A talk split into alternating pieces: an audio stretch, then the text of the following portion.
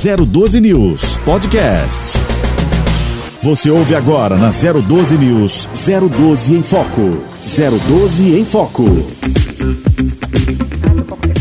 Quando falamos sobre vacina, sempre surgem dúvidas, dúvidas, mitos e, obviamente, os impactos negativos das fake news. Hoje vamos conversar sobre as vacinas contra a Covid. Deixaremos de lado, obviamente, as questões políticas e focaremos apenas nas informações científicas que você precisa saber. No 012 em Foco de hoje, vamos conversar com a doutora Ana Carolina, que é diretora técnica e científica de uma clínica particular de vacinas em São José dos Campos, também é membro da Sociedade Brasileira de Imunizações.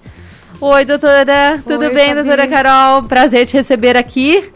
Obrigada, Fabi, é um prazer. Bom dia, nossos ouvintes. Você é sempre, né, antenada na área das vacinas, né, por conta da sua clínica e agora na época da vacina do Covid, vejo você sempre bem ativa ali, bem ligada em todos os estudos, em tudo que está acontecendo na área. Então, com certeza vai tirar muitas dúvidas e trazer muitas informações para quem está nos acompanhando. Obrigada, Fabi. Bom, primeiro eu queria que você falasse um pouco sobre o cenário da vacinação do Covid no Brasil. Números, como estamos? Vamos nos situar aqui primeiro. É fundamental que a gente entenda isso, porque na verdade a partir daí a gente consegue entender to toda, todas as decorrências disso, ou seja, os cuidados mantidos, enfim, é, as contaminações ainda, a transmissão alta. Então é importante que as pessoas entendam que assim hoje no Brasil a nossa população é uma população de mais de 220 milhões de habitantes. Como nós estamos? Nós estamos com cerca de quase 52 milhões de indivíduos vacinados com a primeira dose da vacina. Isso, em porcentagem, é mais ou menos 23% da nossa população. Porém, que receberam as duas doses, lembrando que hoje no Brasil não temos ainda vacinas disponibilizadas como a Janssen, né, que é da Johnson Johnson, em uma dose. Então, todas as vacinas requerem duas doses para atingir o máximo do seu potencial protetor. Então, que receberam as duas doses, nós temos cerca aí de 11% da população. Por que, que isso é extremamente importante que as pessoas compreendam? Porque num país na nossa proporção, com a, no- com a nossa dimensão e população, para que a gente tenha uma imunidade significativa e para que a nossa vida possa voltar a ser minimamente parecida com o que era antes, a gente precisa ter cerca de 70% da população ou mais vacinada. Então é importante que o nosso ouvinte entenda que se a gente tem que chegar nos 70% vacinado com as duas doses e temos 11%, a gente ainda tem muito chão pela frente. Então aqueles indivíduos que tomaram a vacina nas suas duas doses terão a sua proteção. Isso varia de indivíduo para indivíduo. Os estudos dão diretrizes preliminares, mas o, o estudo ele visualiza a eficácia da vacina. Ele vai lá, ele dosa a quantidade de anticorpo que o indivíduo tem. Quando a gente fala em eficácia, ela é diferente de efetividade. Efetividade significa assim: estamos vacinando a população toda. E aí? Para isso, a gente se utiliza então dos cenários em que a vacinação foi feita em larga escala. Então, a gente cita muito Israel, agora Estados Unidos, é, mas a gente tem núcleos no Brasil que foram é, cidades, municípios utilizados para estudo que têm alta cobertura vacinal. Aí sim a gente vê um bom impacto da vacina. Mas quando a gente tem essa diluição enorme, com uma porcentagem pequena da população geral vacinada, a gente ainda tem que aguardar que certamente a gente não chegou perto dos efeitos esperados da proteção coletiva. Então a gente mantém um nível elevadíssimo de transmissão. Por isso que a gente reforça constantemente a necessidade de se manter o uso de máscara, de se manter um distanciamento social, higiene das mãos, uso de álcool gel, porque a gente ainda tem uma porcentagem pequena da população coberta pela vacina, uma grande, a ma- maior parte da população ainda descoberta. E com isso o vírus fica circulando. E doutora Carol, é, muitas pessoas não voltam para tomar a segunda dose também. Queria que você falasse um pouco sobre a importância de tomar as duas doses, de- Sim. De, fechar esse ciclo, né? Claro, é, é importantíssimo que as pessoas entendam que a proteção completa da vacina, ela se dá exclusivamente após a segunda dose. Então, a gente tem alguma proteção que começa né, após duas, três semanas da vacina, mas a gente precisa da segunda dose porque o nosso sistema imunológico ele não consegue manter um nível de produção de anticorpo adequado se a gente não dá esse impulso final, porque a gente afinal de contas nunca recebeu essa vacina antes, a gente nunca teve contato com isso. Então, a gente precisa ter essa consciência de que aqueles que receberam a primeira dose, para algumas vacinas a gente não tem nem dados de eficácia com a primeira dose, como é o fato, por exemplo, da Coronavac. Então, a gente precisa que aqueles indivíduos que tomaram a primeira dose voltem para tomar a segunda dose. E não há problema se a pessoa perdeu a data. Se ela fala, perdi, não tomei, então já não vou, porque eu não. Não. não. Tá? É importante que as pessoas não importa, perdeu, passou, vá e tome a sua segunda dose, porque não tem dose perdida de vacina. E eu queria que você explicasse um pouco a diferença entre as vacinas disponíveis. Vejo também que algumas pessoas, ah, se for tal vacina não vou tomar. Então queria que você explicasse um pouco sobre todas. Olha, hoje a gente tem visto tanta notícia, então a, a, população é tão bem informada sobre isso, mas eu vou tentar abreviar de uma maneira simples. Hoje no Brasil, nós temos as três plataformas vacinais disponíveis para a Covid, nós temos no Brasil hoje, que são a Oxford AstraZeneca em parceria com a Fiocruz, a Butantan, do Instituto Butantan em parceria com a China, né, com a Sinovac, e a Pfizer. Uhum. Teremos em breve, já foram feitos contratos de compra, a Janssen, da Johnson Johnson. Mas a Janssen... Que é uma dose só. Que é uma dose só. É a única vacina que até agora tem algum estudo realmente para liberação em dose única, né, e é em dose única. Todas as demais requerem duas doses. E como elas são? Qual a diferença entre elas? Então vamos lá. A Coronavac produzida pelo Instituto Butantan, ela tem uma tecnologia muito tradicional das vacinas. Então, é uma, uma vacina muito semelhante, para que o nosso ouvinte compreenda, a vacina da gripe. Eles pegam o vírus, o coronavírus, a cepa original, né, que é lá de Wuhan, por isso estão fazendo novos estudos até com novas cepas, e começam a inativar esse vírus. Como assim? Vão se adicionando produtos químicos e ele vai meio que desidratando. Uhum. Então, ele fica morto mortinho, não, não tem. É importantíssimo que o nosso ouvinte entenda que nenhuma das três, aliás, vacinas tem vírus vivo. Então, nenhuma delas tem chance de provocar doença. Tá. Então, a Coronavac inativa o vírus, é o chamado vírus inativado. A vacina Oxford AstraZeneca, assim como a Janssen, da Johnson Johnson, se utilizam de vetor viral. Então, o que, que é isso? A gente pega um vírusinho, que é um vírus levíssimo, que não causa doença na comunidade.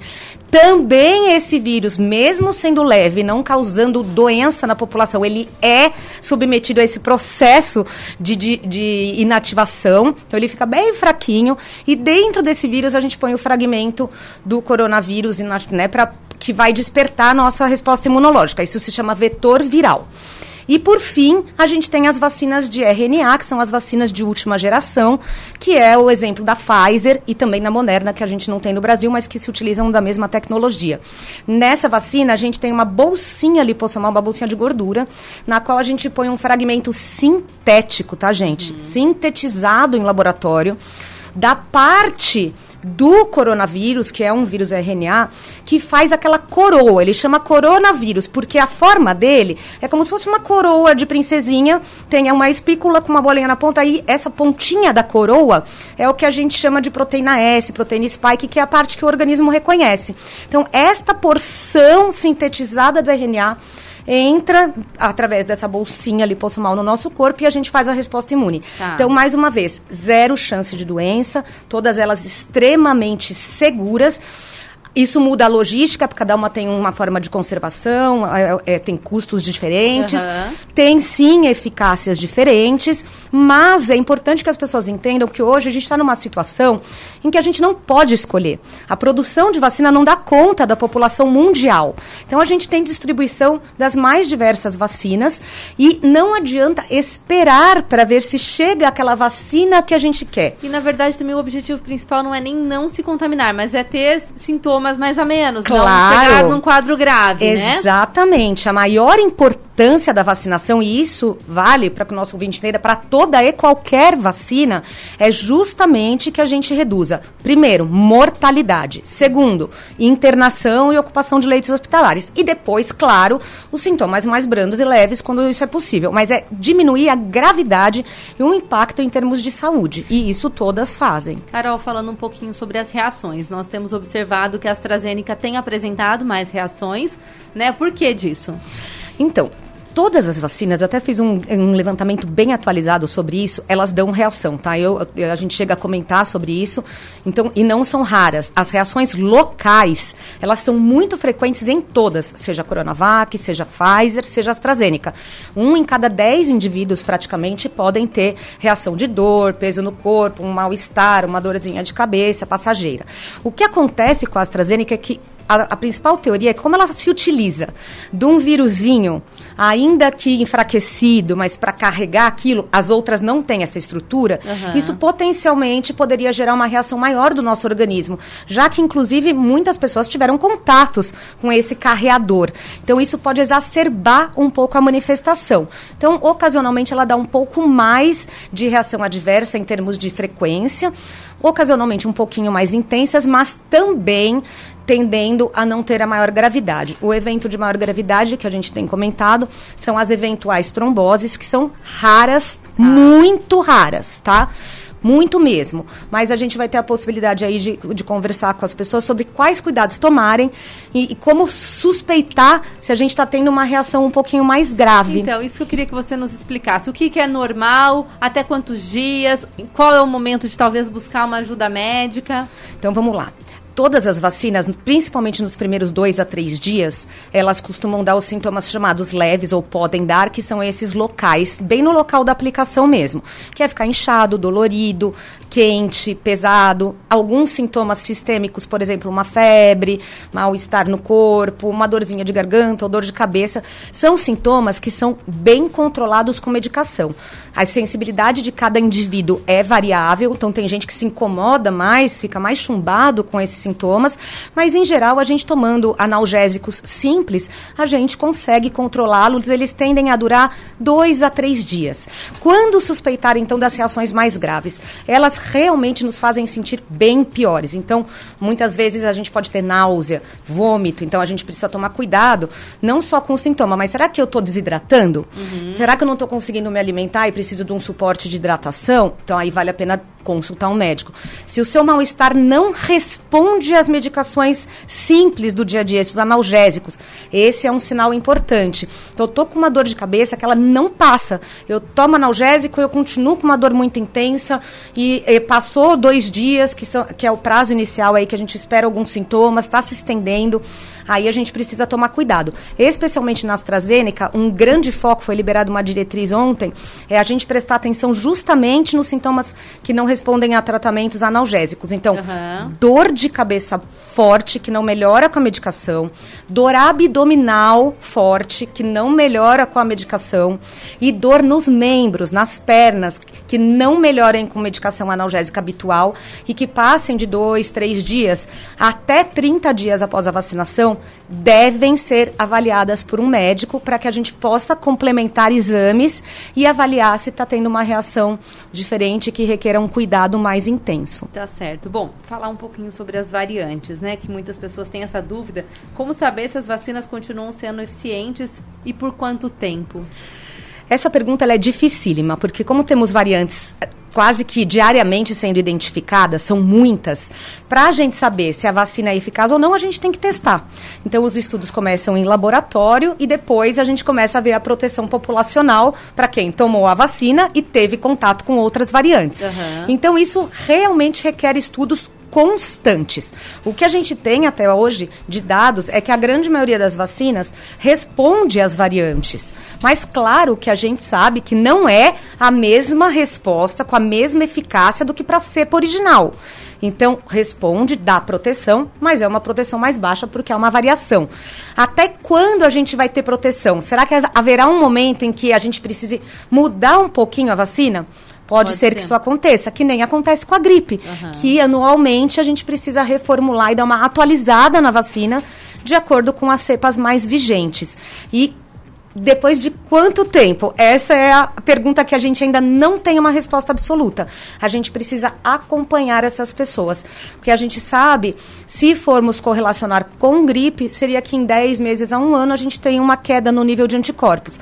Mas como a gente ainda não tem esse período pós-vacinação populacional, a gente ainda precisa aguardar para que os estudos determinem se será necessária uma nova dose e quando será. Então a gente ainda não tem essa informação é bem tudo definida. muito novo, né? Tudo aconteceu de maneira muito rápida, né? É, muito. E a gente precisa estar acompanhando todo dia, saem estudos, papers novos todos os dias. Então, a coisa é realmente bem delicada. Às vezes uma outra muda, mas basicamente a diretriz é que a gente mantenha a vacinação, tome a segunda dose e vamos aguardar, até porque a gente tem que vacinar a população inteira para depois pensar se a gente vai precisar ou mudar ou dar mais doses. A gente não conseguiu passar nem do primeiro passo, que é conseguir ter uma população amplamente vacinada. Também ouvimos, né, nas conversas por aí, né, de uma possível terceira dose. Ah, e se não tive a resposta imunológica adequada, será que eu precisarei tomar uma terceira dose? Quero que você nos explique isso também. Então, isso é uma coisa sim possível a, a, a, isso está se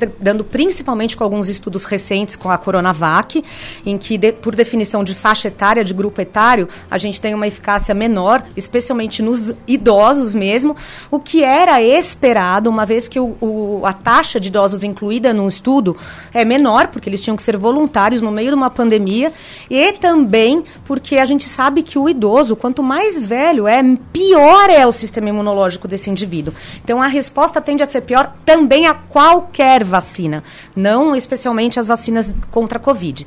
E a gente sabe que o maior benefício é quando a gente vacina a população inteira.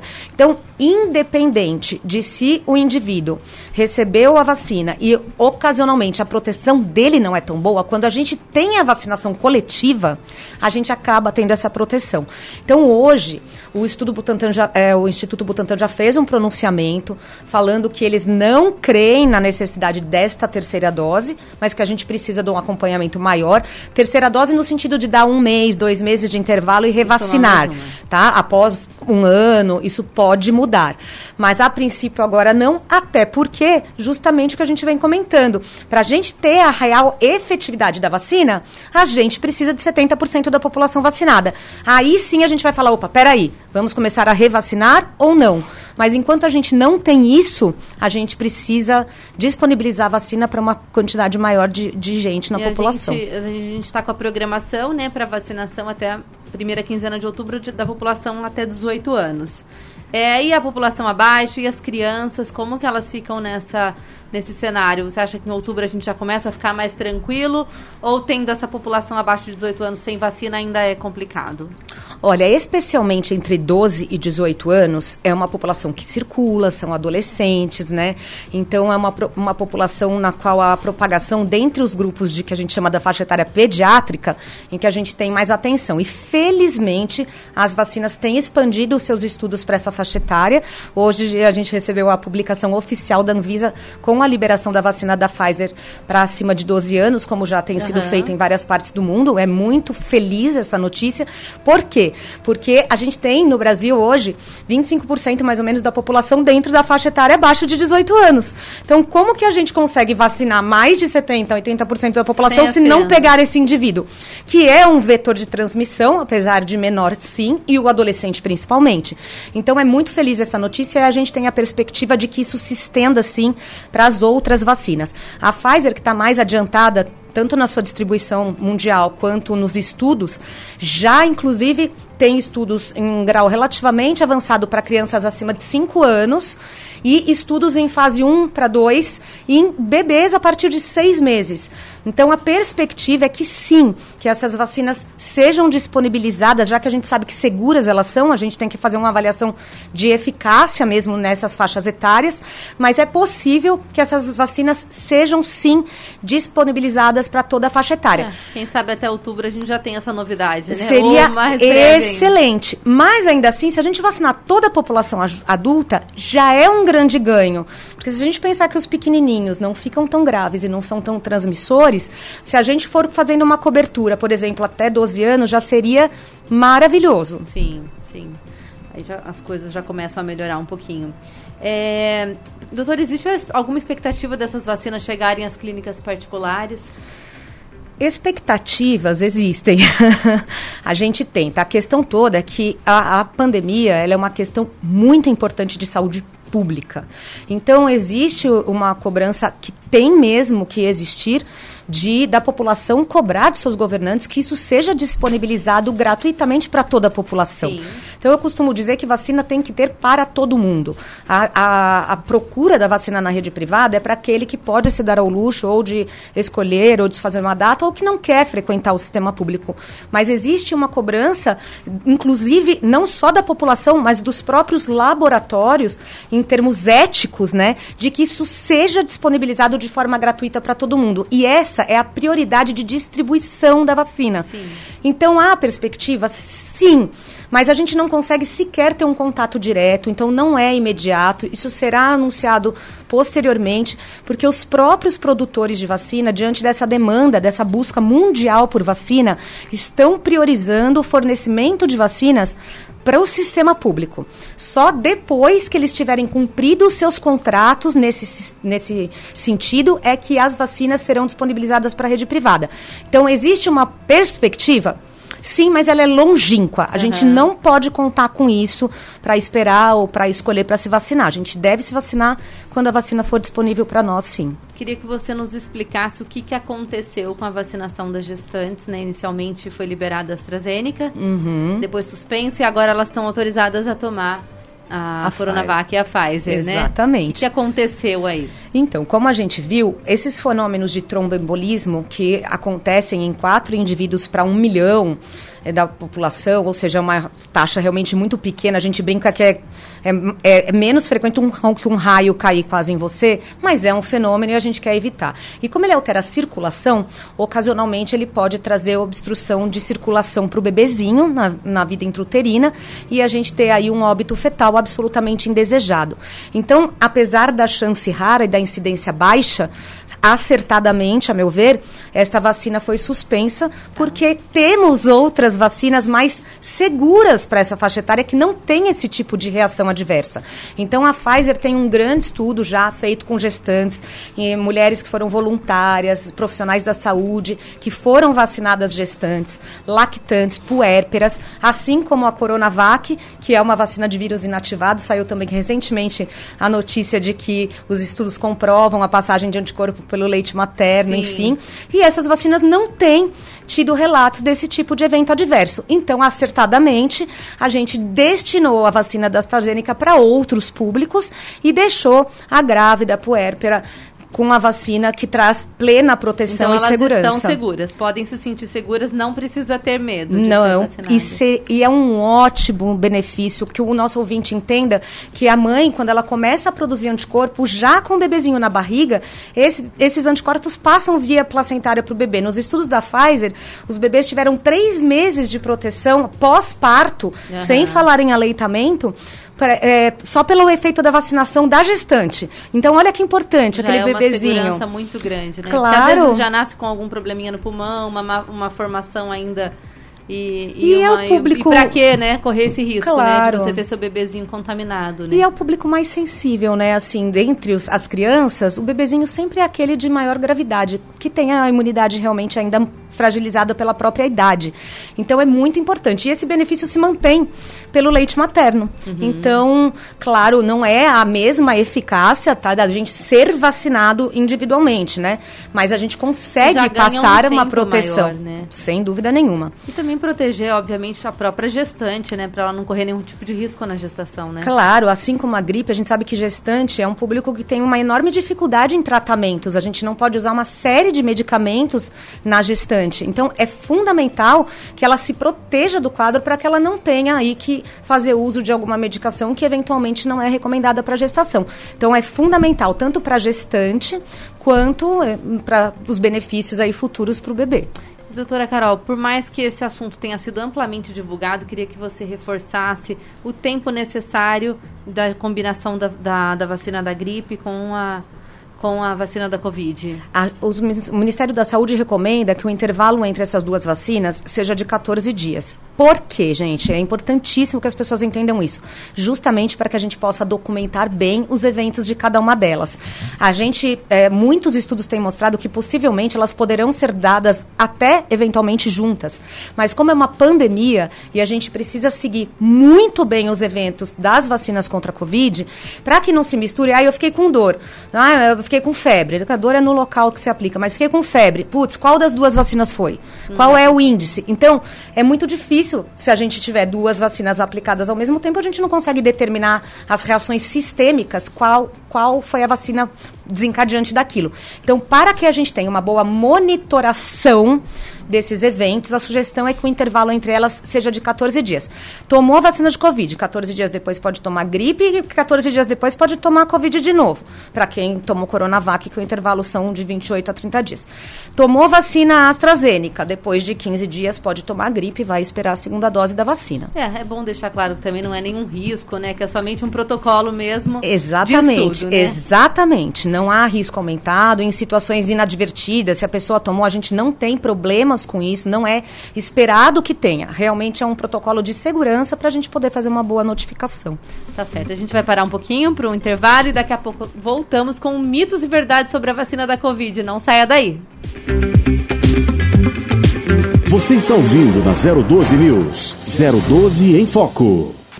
Então hoje estamos aqui com a doutora Carol, que está nos esclarecendo tudo isso. E agora teremos um momento mitos e verdades. Né? Buscamos essas informações, levantamos essas dúvidas e vamos esclarecer agora. Doutora Carol, vamos lá. Devo fazer um teste para verificar se a vacina pegou? Hoje em dia, apesar da gente comentar muito sobre os testes para verificar a imunidade pós-doença ou pós-vacina, não há uma recomendação da Sociedade Brasileira de Imunizações, do Ministério Público, de se fazer testes para ver se a vacina pegou. Por quê? Porque, na verdade, a gente sabe que os testes eles têm padrões definidos mas a gente não tem um acompanhamento a longo prazo. Então, é muito comum, até vou compartilhar com vocês, que as pessoas ocasionalmente façam, por conta própria, pergunta para um amigo, pergunta para um médico conhecido, pergunta para alguém, e aí me chegam muito, como eu trabalho com vacinas, as pessoas falando assim: olha, eu fiz o exame e deu tanto. Para vocês terem uma ideia, anticorpos neutralizantes, o nível de corte de proteção é cerca de 20%. Aí a pessoa faz, um deu 79%, fala, nossa, maravilha, estou protegidíssimo. O outro deu 21%, fala, putz, mas era 20%.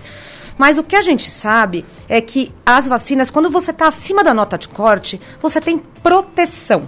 Então, isso a gente chama de correlato de proteção. Significa assim, eu atingi essa nota, eu estou protegido, vai, para ficar claro para o nosso ouvinte. Quanto tempo demora para cada indivíduo perder esta imunidade? A gente não tem essa definição. Então, aquele que está com 79% está super feliz e pode ser que depois de um mês, dois meses, três meses, quatro meses, ele caia para outros níveis. E o de 21? Pode ser que ele permaneça com 21, três meses, seis meses, como não. Então, a gente faz o exame, ele não vai definir nenhuma mudança no nosso padrão de comportamento, de uso de máscara, de distanciamento, nada disso, porque isso, conforme a gente já vem conversando, é importante a gente reforçar para o ouvinte, isso depende não do nosso nível de proteção individual, mas da vacinação coletiva uma vez que a vacinação não evita que a gente leve a doença, a gente pode conversar disso um pouquinho mais para frente, mas, sobretudo, a gente não tem critério de acompanhamento desses exames. Então, uhum. São exames de alto custo para a saúde pública, inviáveis de serem realizados para a população toda, mas, sobretudo, a gente ainda não tem como definir o que fazer com este resultado. A interpretação disso. Claro. Então, a gente fica com. Eu, eu, eu brinco com os pacientes que a gente está com uma batata quente na mão quando é. me falam isso. Porque falam, e agora? O que, que eu faço? Eu falo, olha, não sei. Você vai repetir isso daqui um mês, dois meses, três meses, vai ficar repetindo eternamente? Então, por enquanto, a recomendação é, é assim como a gente faz, aliás, com todas as vacinas, né? Que o nosso ouvinte lembre que a gente tem um dos calendários de vacinação mais ricos do mundo. Uhum. E que a gente tem uma experiência vacinal que é referência mundial. E a gente não costuma, exceto em situações especiais, ficar fazendo exame o tempo inteiro para saber se a vacina funcionou ou não.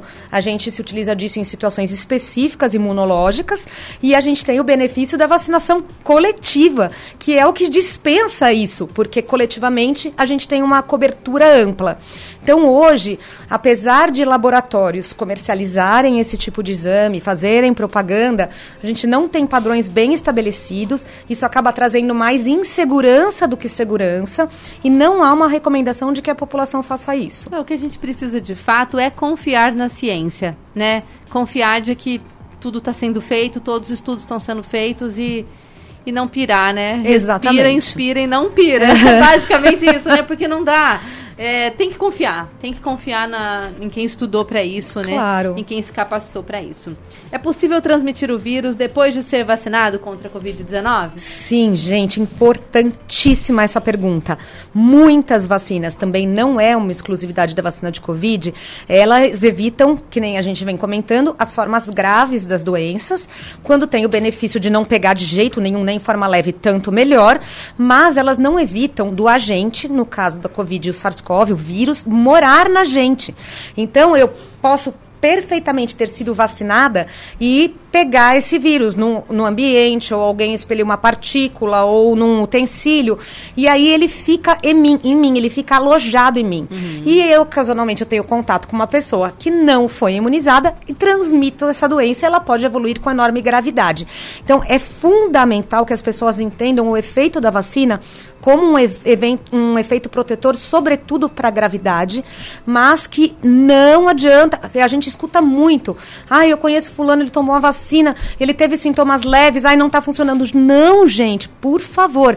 O objetivo da vacina é justamente esse. Se você não teve sintoma nenhum, tanto melhor. Mas se você teve leves, espetacular. Você vai cuidar em casa, você fica isolado, não não saia, a não ser que seja para a procura de um médico para que a gente consiga proteger essas pessoas que ainda não foram vacinadas.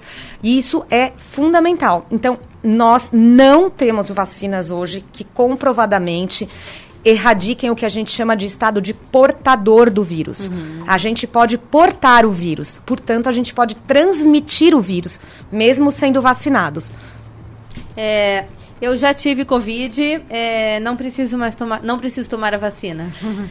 Gente, vamos lá, importantíssimo a gente abordar esse assunto, porque a gente tem muita polêmica, muitas vezes até no meio médico, sobre isso, e existem muitos que ainda defendem a ideia de que nós temos uma imunidade prolongada e que pegar a doença seria a melhor via de proteção para a doença. Gente, a gente pega a Covid de novo. Isso não é mais um achismo, isso não, não é algo sobre o qual paire dúvidas, tá? É, isso já é bem documentado cientificamente. Até mesmo a cepa original é possível que o indivíduo pegue. Já, já houve confirmação de você pegar a mesma cepa. Mas no cenário que nós estamos, a gente tem tantas variantes que hoje, por exemplo, no Brasil, 80% de cepas são P1, não são mais a Yuan que vieram lá da China. Portanto, a gente está suscetível. A gente tem como melhor exemplo disso, para que a população entenda o que aconteceu no Amazonas, em Manaus. Manaus, a gente teve mais de 75% da população contaminada na chamada primeira onda. Uhum. Com isso, a gente esperaria que a gente atingisse a famosa imunidade de rebanho pela doença. E não aconteceu. Não, primeiro que imunidade de rebanho é um termo que é restrito para vacinação. Por quê? Vamos relembrar aí o que acontece com Covid. No público acima de 60 anos, no público idoso, é uma doença de mortalidade acima de 70%. Então, como a gente vai falar de imunidade de rebanho se 70% dos idosos que pegarem a doença morrem? Então, você não está imu fazendo imunidade de rebanho, está fazendo um, uma morte de rebanho. Então, isso não se aplica. Então, além de tudo, nós temos as variantes. Então, foi o que aconteceu em Manaus. Tivemos o primeiro surto, mais de 75% da população contaminada. Tivemos uma segunda onda, sete meses depois, trágica, níveis absurdos, uma segunda catástrofe. E comprovadamente a população na teoria, não estava imunizada pela doença. E isso acontece com muitas doenças. Algumas dão imunidade permanente. Então, a gente conhece a catapora, uhum. o sarampo, mas a grande maioria das doenças, diferente do que as pessoas pensam, não nos conferem imunidade para a vida toda. A meningite, você teve meningite, você pode ter meningite depois de um ano de novo. E às vezes são doenças graves. Então, primeiro que a gente não espera isso. Segundo que a gente não pode confiar nisso. Então, reinfecções acontecem. Portanto, não esqueci a sua pergunta, é, aquela pessoa que teve Covid deve ser vacinada? Indiscutivelmente, sim. Mas a gente precisa fazer uma ressalva. Quando, Carol, que essa pessoa deve ser vacinada? Eu acabei de ter Covid, sarei, e agora estão me falando que está na minha idade, eu tenho que ir lá vacinar, faz cinco dias que eu sarei. Eu ah, devo me sim. vacinar? Não. Então, há uma recomendação oficial no Brasil de que você deva ser vacinado pelo menos um mês depois de ter tido a doença, nunca no intervalo menor. E a depender da intensidade da sua doença, converse com seu médico, porque esse intervalo pode ser ampliado para três meses após a gente ter se recuperado. Né? Na verdade, a gente dá esse prazo do início dos sintomas. Mas não, o indivíduo que teve doença recente não deve se vacinar a partir de um mês, a depender da intensidade, se foi muito grave, os indivíduos muito graves produzem mais imunidade. Então a gente pode aguardar um pouquinho mais, mas depois essa imunidade vai cair. E o importante acho que é nunca, nunca ficar no achismo, né? Tem os canais de informação, né? Tá com dúvida, entre em contato com a Secretaria Municipal, com o Ministério da Saúde, tem muitos canais de orientação, né? Entre em contato com o médico, jamais fique com uma dúvida, porque isso pode ser extremamente complicado, né? Sim, e isso pode levar a não adesão vacinal. Às vezes a pessoa fala, ah, já tive, então eu estou imunizado, então não preciso. Então, isso acaba gerando muita controvérsia e hoje cientificamente, este já é um assunto absolutamente bem definido. Dentre tudo que vai e vem, parece que esta é uma definição, até porque, como a gente comentou, não sabemos quantas mais variantes podemos ter é. e como vamos res responder a elas. Então, é importante que, independente de se tenha tido a doença ou não, se tenha dúvidas, entre em contato. A própria Sociedade Brasileira de Imunizações tem um canal muito bom, os profissionais. Via site? Via site, eles têm um Insta que funciona bem, estão fazendo um trabalho brilhante de divulgação. Então bem legal. No final do programa Sociedade... a gente passa todos. Sociedade Brasileira de Imunizações. Tá. É SBIM. S-B-I-M de mamãe.org. Se você puser lá, Sociedade Brasileira de Imunizações, no Google, já abre direto o link. Eles têm muita informação atualizada. É, no, nos, nas mídias sociais eles têm sempre o SBIM dá para seguir, é uma via confiável, a principal sociedade representante desse assunto uhum. no nosso país, responsável, para que as pessoas entendam, pelo maior congresso mundial de vacinas, mundial. Então, eles são uma referência absoluta, super de confiança. Legal. Doutora Carol, mito ou verdade? A vacina contra a Covid altera o DNA? Não, mito, completamente mito. Na verdade, não temos vacinas que alterem nossos DNAs, felizmente. Da onde vem essa maior dúvida? Na minha cabeça, essa maior dúvida veio justamente com a vacina da Pfizer, da Moderna, que são vacinas de tecnologia nova e que usam RNA. Como a gente tem em desenvolvimento vacinas de DNA, porque existem vírus de DNA, vírus de RNA. E aí, quando a gente fala material genético, nossa, então peraí. Esse material genético está entrando em mim, então ele vai mudar o meu material genético? Não, gente. Para que a gente entenda isso, é muito importante que a gente entenda como acontece a resposta a uma infecção viral.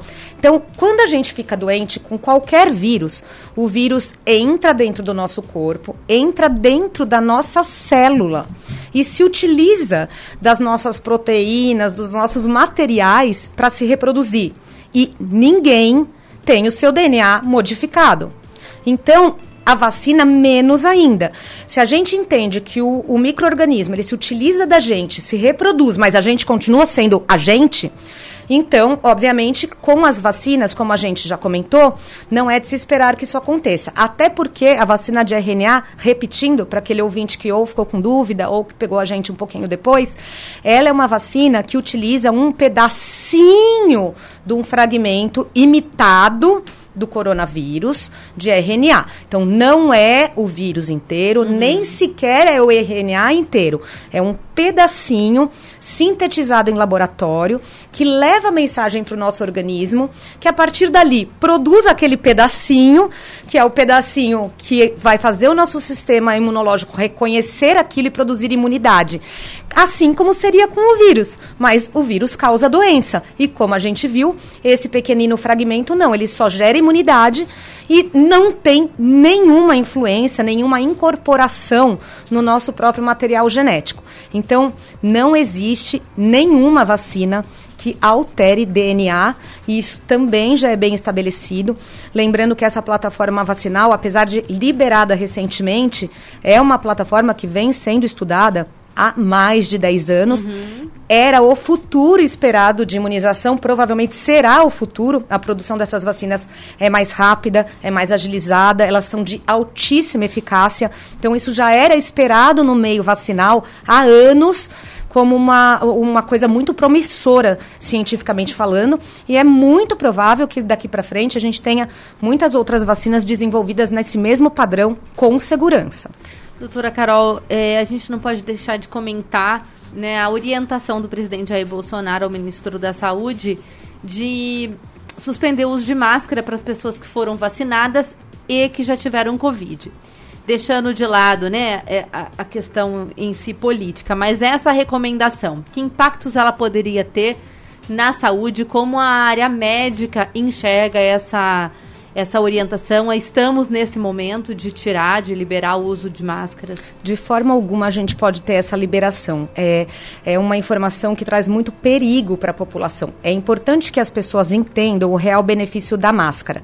Quando a gente tem desencontros de informação, a população acaba ficando insegura e acaba seguindo aquilo que é mais confortável. Claro que mais confortável é tirar a máscara, gente. Ninguém é super confortável com a máscara. Então, por que, que a gente precisa usar? Vamos lá. A máscara máscara ela é um filtro. Aquelas partículas que quando a gente está falando, é, é, elas costumam voar, elas ficam barradas pela máscara. Quanto melhor a máscara, melhor a sua eficiência para isso. Então a gente sabe que as, as chamadas é, PFF2 ou N95, que são aquelas máscaras hospitalares mais estruturadas, elas protegem 97% a, trans, a, a transmissão de vírus e a contração de vírus. São as de maiores, maiores níveis de proteção individual. As máscaras cirúrgicas, 87. E daí para baixo vão caindo os níveis. Por isso a gente fala para usar associação. Ou duas máscaras de tecido, ou uma de tecido e uma cirúrgica por baixo, ou um face shield, uma máscara. Então o que a gente está fazendo quando a gente faz isso? A gente está aumentando as barreiras para que a gente ou não receba carga viral nenhuma, que só as máscaras realmente mais potentes conseguem fazer, ou que se a gente receba, que, que aquilo seja muito pouquinho. E, portanto, que tenha menor chance de contrair a doença com uma carga viral menor. Quando a gente vai poder tirar a máscara, então? A gente vai poder tirar a máscara quando nós tivermos praticamente toda a nossa população imunizada, ou mais de 80%. Uhum. Por enquanto, a gente não pode fazer isso, porque como a gente vem reforçando, e aí a gente falou até disso no primeiro bloco, hoje a gente tem 11% da população imunizada. Então, de 11 para mais de 70, gente, são muitos milhões de pessoas ainda que não estão protegidas e que estão carregando o vírus de um lugar para o outro. A gente está num cenário que dia sim, dia não, a gente tem mais de 2 mil pessoas mortas por dia. Então, me parece claro que independente se você teve a doença ou não, como você pode levar o vírus, assim como vacinado, a gente tem que usar máscara. Porque ainda que eu não morra da doença, eu posso levar essa doença para uma outra pessoa que pode ficar grave, ou que mesmo fique doente, né? Então é uma questão de responsabilidade social, é uma questão coletiva, mas também de proteção individual, já que a gente tem que reforçar que nenhuma vacina, gente, é 100%. A gente fala, e vai próximo do 100%. Falou, nunca nada é 100% na medicina. Não existe. Cada indivíduo responde de uma maneira.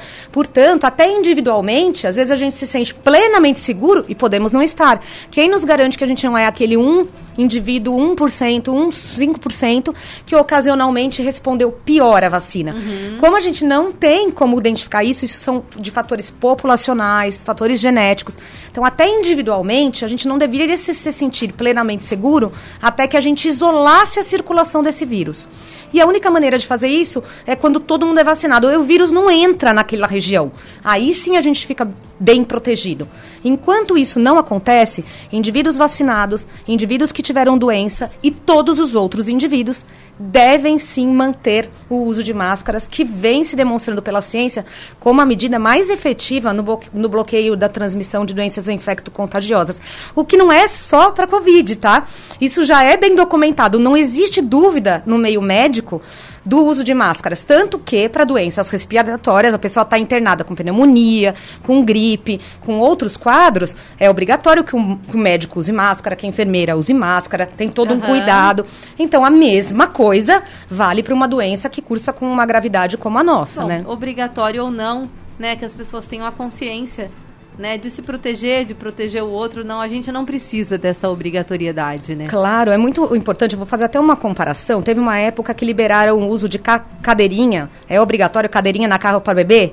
Uhum. Ah, não é, não é, não é. Gente, É uma coisa que para mim hoje não faz o menor sentido você falar isso, porque ninguém nem tem que perguntar se é obrigatório. Sim. Eu tenho um filho, tenho dois. Eu não vou deixar meu filho sair voando no carro, sofrer um acidente. Só porque ah, não é obrigatório, É, ah, não vou usar não mais. vou né? usar De mais. forma alguma. Exatamente. Então A hoje gente não precisa disso. Claro, as pessoas já têm total orientação, percepção, diretriz do que está acontecendo, o, o bom senso, o respeito à nossa vida e à vida do próximo é algo que não deveria ser obrigatoriedade, deveria É. ser básico, né?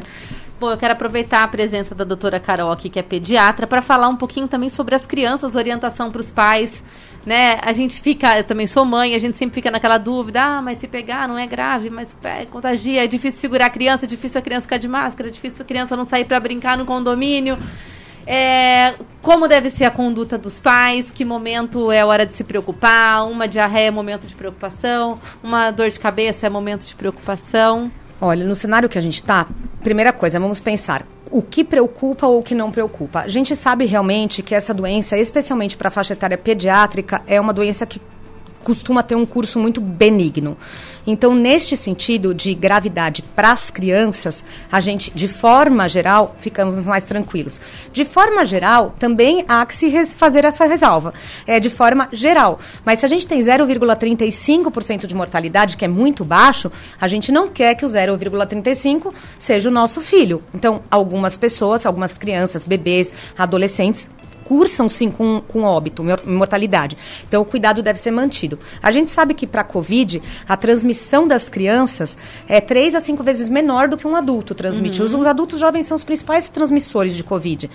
E a gente sabe que a maior parte das crianças se contamina em ambiente domiciliar, ou seja, especialmente pelos adultos que circulam na casa para ir para um supermercado, farmácia, trabalho, e aí trazem o vírus para as crianças. Mas, apesar desses índices serem muito pequenos, eles não são zero.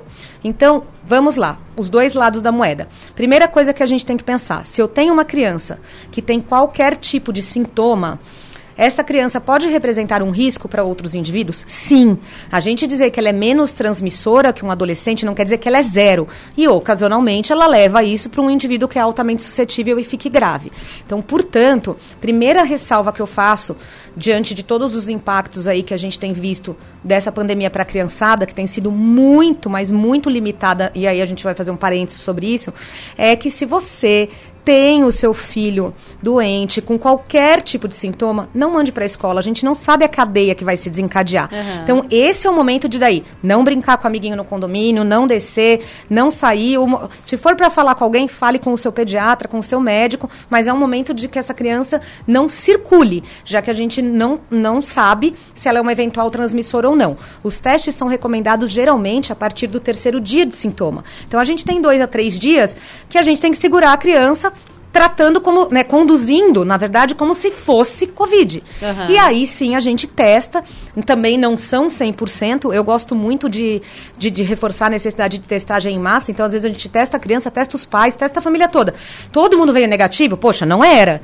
Mas a gente aumenta muito a chance de, de captação aí ou de uma falha de teste.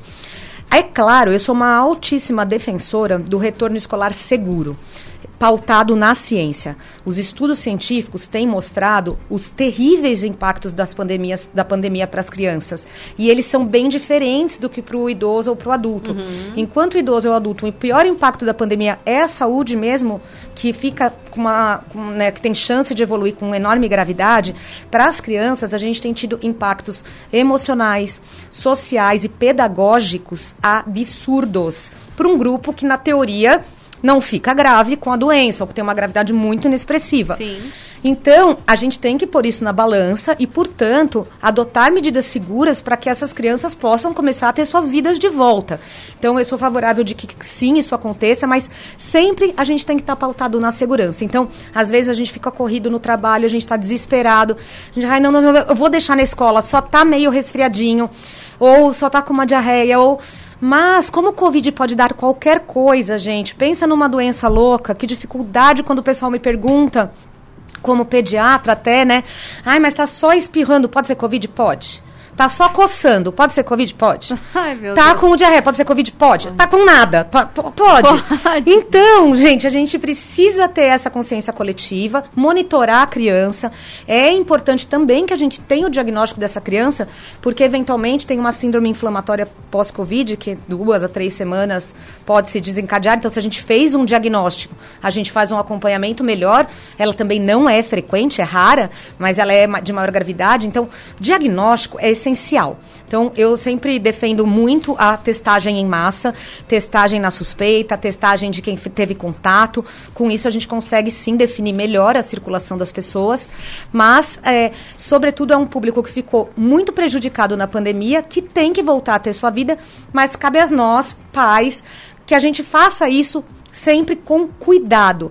Então, diante de qualquer sintoma, realmente a recomendação é não frequente lugares públicos com seu filho. Doutora Carol, em relação ao teste, né? Três dias de sintomas. Qual o melhor teste para fazer? Muitos pais têm dó de fazer o teste do suave, do cotonete, né? Sim.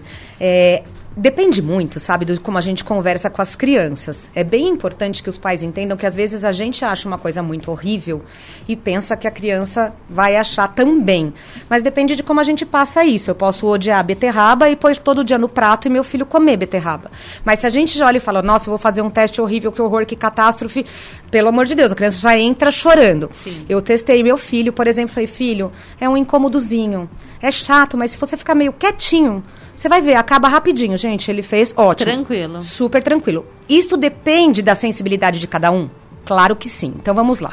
O principal teste recomendado para confirmação diagnóstica de Covid em qualquer idade é o PCR para Covid. Então, aquele cotonete realmente que a gente põe no nariz e a gente identifica o material genético do vírus ali. Ele demora um tempinho para sair.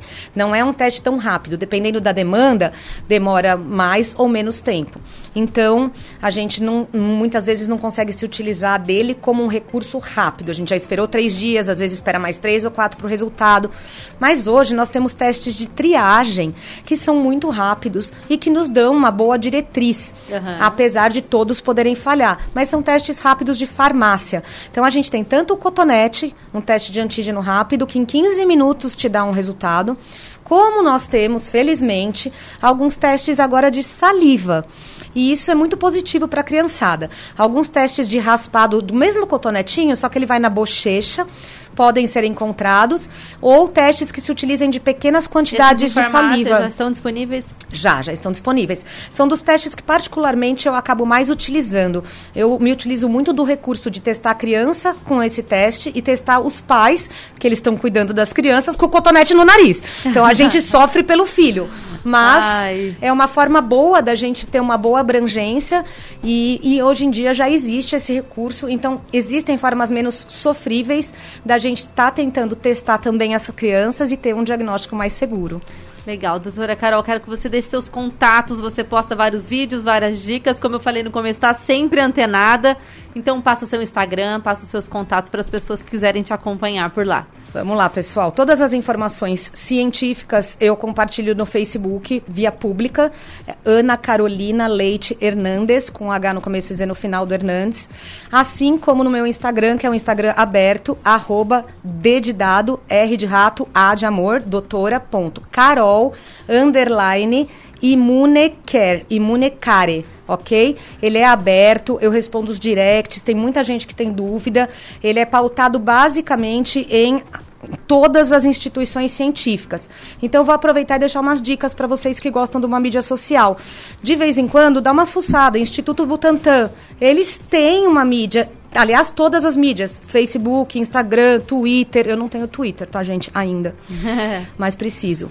E a, a Fiocruz, a mesma coisa. Principal, Sociedade Brasileira de Imunizações. Sigam os profissionais, que são os profissionais referência nessa área. Então, eu gosto muito. O Dr. Renato Kifuri, constantemente sendo entrevistado. Doutora Rosana Richman, é, tem dado várias entrevistas também em mídias. São, gente, são infectologistas, são professores-chefes de universidades, chefes de serviços de vacinação, diretores, presidentes da Sociedade Brasileira de Imunizações, ou seja, informação segura. Informação segura, científica, sem viés político. Ninguém ali está abordando nada de política. É estritamente o que foi estudado, o que deve ser feito, qual foi o resultado e, inclusive, a constante revisão disso. Então, fiquem à vontade. Muita gente acaba que eu nem conheço, às vezes acaba pedindo informação. É um prazer poder ajudar. E para especialmente a gente poder se decidir, a gente tem que tirar essa paixãozinha ou o ódiozinho, que não deixa de ser uma, uma vertente da paixão aí de lado. E para seguir um, um, uma medida científica, a gente tem que se pautar nos resultados da ciência, especialmente numa pandemia em que tudo já nos traz tan, tanta ansiedade, tanto desconforto. Se a gente não se pautar exatamente naquilo que é estudado, fica muito, muito difícil da gente seguir como população. Então, aproveitem. Isso é disponível, isso é acessível a vocês. Fiquem à vontade para o que precisar. Vai ser um prazer poder estar respondendo aos nossos ouvintes em qualquer situação. Legal, doutora Carol, muito obrigada. Você é sempre muito clara, né, e muito muito certa das informações que você transmite. Eu gostei muito, tenho certeza que quem nos acompanhou também. Obrigada pela participação. Eu que agradeço, obrigada pela oportunidade de a gente estar trazendo é, informação e esclarecimento para todo mundo. Muito Legal. obrigada para vocês. Obrigada a você também que nos acompanhou. Se inscreva no canal no YouTube da 012 News e a gente se encontra aqui na programação. Até mais. 012 em Foco. 012 News Podcast.